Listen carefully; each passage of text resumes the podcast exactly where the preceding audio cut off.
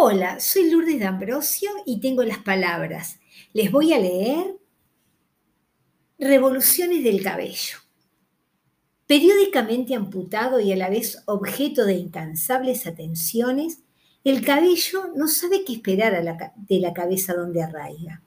A semejanza de la salud o el dinero, solo comprenden su valor quienes disponen de muy poco. Podríamos suponer que su cometido es el énfasis, realzar un salto, aderezar la danza, subrayar las negaciones. Otra hipótesis digna de examen sería la ocultación. Toda melena tiene de hecho algo de biombo. Tampoco debería descartarse lo opuesto, que su misión consiste en delatarnos. Lo insinúa ese rizo ajeno a nuestra almohada. Hay quienes rechazan dichas interpretaciones defendiendo que la gracia del cabello radica en su absoluta falta de propósito. Según esta corriente teórica, se trataría de una especie de capricho en marcha, un crecer porque sí, un por qué no extendernos. Cabría incluso un planteamiento mixto. Infinitamente dividido en pelos discrepantes, desempeña al mismo tiempo los roles anteriores y ninguno en particular. El cabello conoce dos temibles enemigos, la alopecia y la poesía. Uno lo va debilitando, la otra lo remata.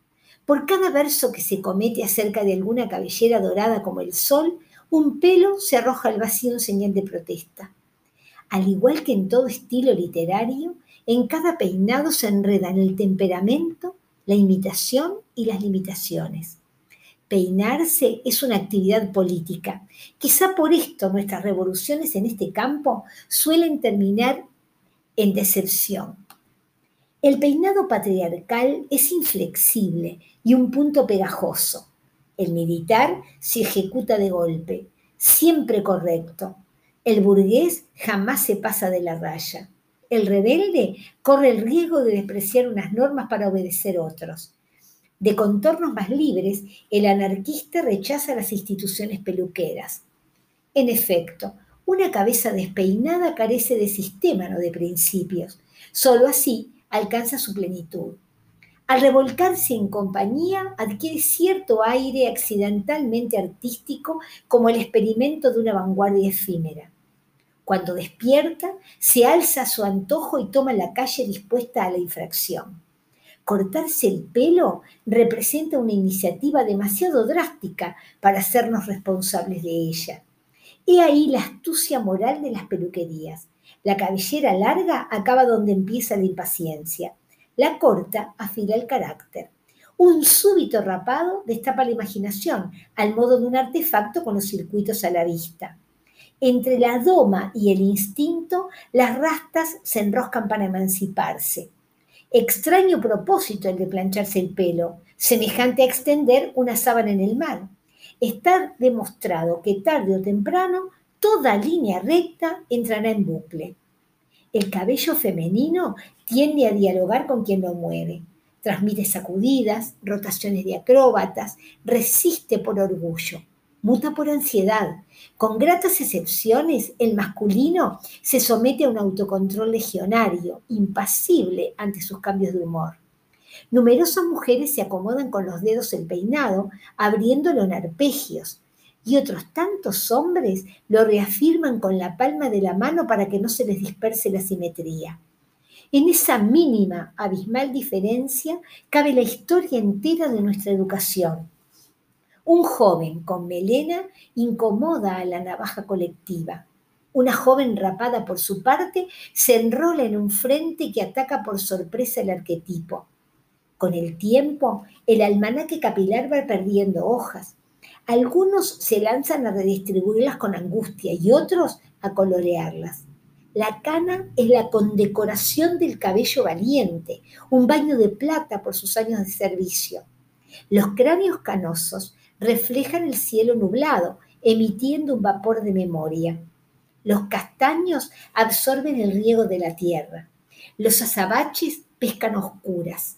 Los afro se llenan de recovecos, luchas y trabajo. En cada cráneo rubio anida una playa adolescente y un pánico a los callejones. De los amores pelirrojos nada puede decirse sin que la boca se manche de grosellas. Son empresas y varita. Como todo lo que apreciamos, el cabello soporta varias agresiones. Su resiliencia se forja entre lluvias ácidas, maltratos escolares y propagandas de shampoo. Pese a su mala fama, el graso nos brinda una resina óptima para instrumentos de cuerda. El seco desprende migas microscópicas, recuerdos cereales. Desagraviemos por fin a la caspa ese rastro de las cabezas especulativas que se esparce allí donde han razonado. Cuando alguna idea nos visita, ella lo festeja con su piñata. Sin agitación no hay relato. Poco nos dice una cabellera estática. Hace falta verla discurriendo, posicionándose, rectificando. Sus mechones ilustran el monólogo de la espalda y sus puntas matizan la opinión del hombro. Fuera de su hábitat, un cabello afronta las más absurdas odiseas. Tomemos, por ejemplo, ese de ahí. Se descuelga entre lianas, se aventura por un precipicio. Ya no es del cuerpo, es del azar. Sus andanzas concluirán en los remolinos del baño o en el puerto de alguna papelera. Aunque quizás si hay suerte, el pelo polizón se quede agazapado en una esquina a la espera de una cabeza mejor. Este precioso texto eh, es parte de un libro precioso también, escrito por Andrés Neumann.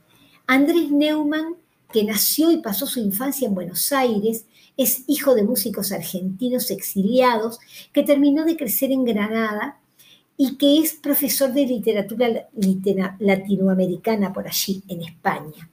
Andrés Neumann, entonces argentino, nacido en 1977, fue, eh, es un, escritor que ha escrito varias novelas, eh, libros de cuentos también, algunas novelas, por ejemplo, Bariloche, La vida en las ventanas, El viajero del siglo, Fractura, eh, o libros de cuentos, El que espera, El último minuto, Alumbramiento, y también ha escrito poemarios. yo encontré este libro que está editado en el año mil, eh, eh, perdón, 2019, que se llama Anatomía Sensible, que es una maravilla. Eh, yo lo leí porque me lo prestaron, me lo prestó una compañera que lo trajo de España y ahora me lo pude comprar en ebook, en formato ebook, porque me parece un libro precioso. les voy a leer lo que, lo que dice de él en la librería de Google, que dice así, Anatomía Sensible es una celebración del cuerpo en toda su amplitud, una defensa de la imperfección y sus bellezas alternativas, mediante un recorrido poético, político y erótico por la, materia que somos. Un libro que revela con humor cómo nos vemos o nos inducen a mirar, proponiendo una estética desmistificadora. Estas páginas se nutren de una intensa observación, aventura vital y exploración lingüística, el cuerpo como estilo y el estilo como cuerpo. Pero la experimentación de anatomía sensible no se limita al género literario y pone también en juego una perspectiva que desborda las identidades canónicas. Asistimos a la creación de una mirada intergeneracional y poligénero que despliega una extraordinaria riqueza imaginativa, una prosa tan elegante como radical conscientes de que el cuerpo es un campo de batalla social, estos textos nos invitan a admirar sus rincones periféricos y repensar sus zonas evidentes, construyendo un tratado heterodoxo. Cada uno de sus capítulos se revela con hedonismo contra la cultura del Photoshop. En tiempos de retoque compulsivo y poses digitales, ¿acaso sea hora de releer nuestro cuerpo para recuperarlo? todos los cuerpos aquí son bienvenidos. Me pareció tan lindo esto que leí, que habla del libro de anatomía sensible, y, este, y yo no lo podía haber dicho mejor. Yo lo leí sin haber leído esto, este, que es una, parte del comentario y la reseña que traen en Google Books, este, del libro este, Anatomía Sensible de Andrés Neumann, repito, yo lo leí y a mí cada parte que está dedicada a una parte del cuerpo. Habla de la piel, habla de la vagina, habla de la vulva, habla del brazo, del antebrazo, de la pierna, del pecho, del pene. Bueno, habla de todas las zonas del cuerpo, o de su gran mayoría, y lo hace con, una, con un poder de observación, descubriendo cosas que de repente a la mirada poco sensible eh, se le pasa por, eh, se le pasa desapercibido, pero además con conocimiento de causa, con conocimiento científico de cada cosa que está hablando, este, a mí me parece además eso, que, tiene una posición eh, política moderna, este, con una mirada aguda acerca de cada parte y con una, eh, con una posición de género muy moderna, este, que, que vale la pena seguir y leer. Por eso quise recomendárselos, porque me parece una lectura maravillosa. Es un libro chiquito, un, librito chico, se llama, ya les digo, Anatomía Sensible, y está escrito por Andrés Neumann, eh, argentino nacionalizado español. Les voy a leer Trascendencias de la piel. Más que recubrirlo, entrega el cuerpo. Expone lo mismo que protege la piel es lo más propio y sin embargo confirma la aparición ajena. Motor hipersensible, colecciona agresiones, propaga las caricias y parece condenada a exagerar. Se le atribuyen aproximadamente 4 kilogramos y 2 metros cuadrados de infinito. Además de constituir un solo omnipresente órgano, la piel posee memoria absoluta, como un oído que sintiese el daño en todas las frecuencias. Recuerda cada día con rencor justiciero.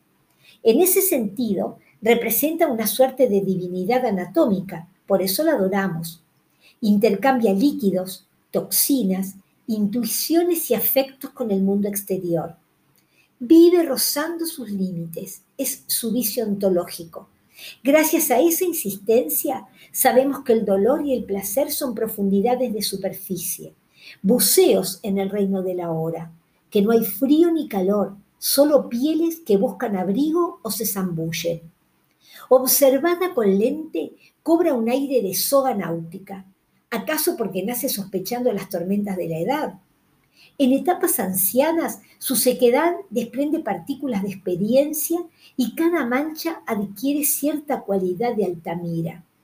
Al otro extremo, la piel de bebé se nos derrite casi entre los dedos y opera un pequeño prodigio. La cosquilla la siente quien la toca.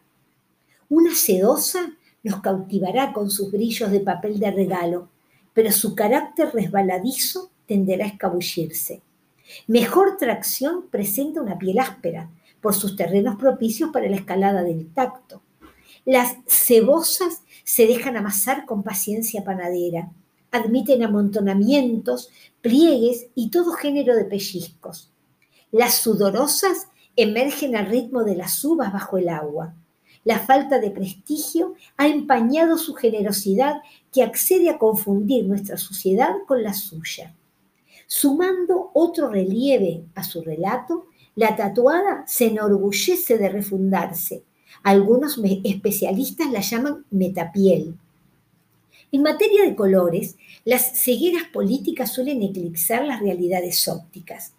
¿No parece ridículo postular la hegemonía del color más tenue al menos destacado de la escala cromática? El el don de una piel clara reside en que la luz pasa a través de ella dejando que las venas se iluminen. El de una piel oscura en que absorbe esa misma luz reforzando sus contornos. Otras destellan en función del horario. Las aceitunadas se inspiran por las tardes, cuando el sol se hace tierra, mientras que las trigueñas agradecen las mañanas y su brío de yerma de huevo. El capitalismo no ha tardado en explotar las mudanzas de tono, desde obsesivos tratamientos blanqueadores al chamuscado ultravioleta. Nadie ignora el abismo que separa las pigmentaciones de una modelo afro o una estrella del hip hop y las de un inmigrante cualquiera. También la claridad tiene sus gamas. Nunca serán iguales la lividez malnutrida la palidez del estudiante y esa blancura preservada bajo el parasol. Quizá la mayor impropiedad consista en reducir la piel a su primera capa, que es, dermatológicamente hablando, anecdótica para su estructura. Si recurrimos a un dibujo longitudinal, su aspecto puede resultar desconcertante. Un colchón por el que asoman los resortes del vello, un acuario poblado de algas psicodélicas y un apacible suelo cereal. Examinemos estos tres estratos. En la epidermis se manifiestan los accidentes de la identidad. Unos cuantos fanáticos han creído ver jerarquías en sus índices de melanina, convirtiendo prejuicios en esencias. Ni siquiera la, piel escapa al autoengaño. Aparte de multiplicarla en grosor, la dermis la supera en sensaciones. En esta área se localiza el tejido conectivo o social.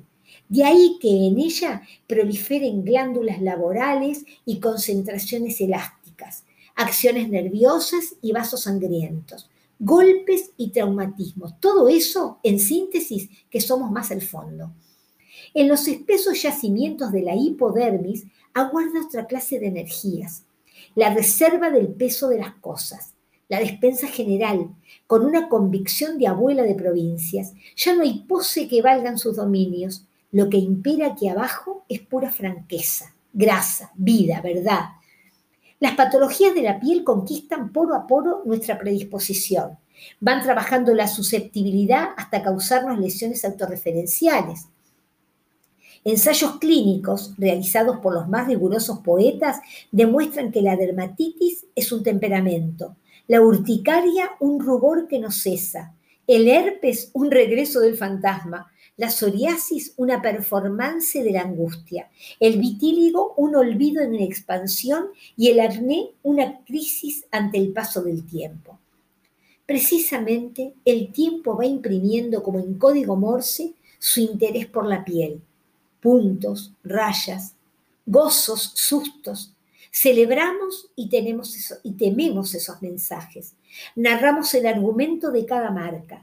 Sobrevolamos archipiélagos de lunares y a veces, conteniendo el aire, confiamos en la elipsis de alguna extirpación. Procedería preguntarse si en la piel hay heridas o si en términos históricos la piel es una herida en movimiento, desde la trinchera que separa las batallas del pasado y la supervivencia presente responde las cicatrices. Bueno, esto eh, acerca de la piel, el otro que les leí acerca del cabello, pero ya les dije que cada partecita de nuestro cuerpo merece un texto, un texto preciosísimo que, que, me parece poesía, muy poético, que habla de todo lo que ya les he nombrado anteriormente. Soy Lourdes D'Ambrosio, este es el episodio número 29 de mi podcast Tengo las Palabras y les leí hoy textos de Anatomía Sensible de Andrés Neumann. Fue un gusto para mí, se los recomiendo calurosamente y bueno, eh, nos escuchamos la próxima. Adiós.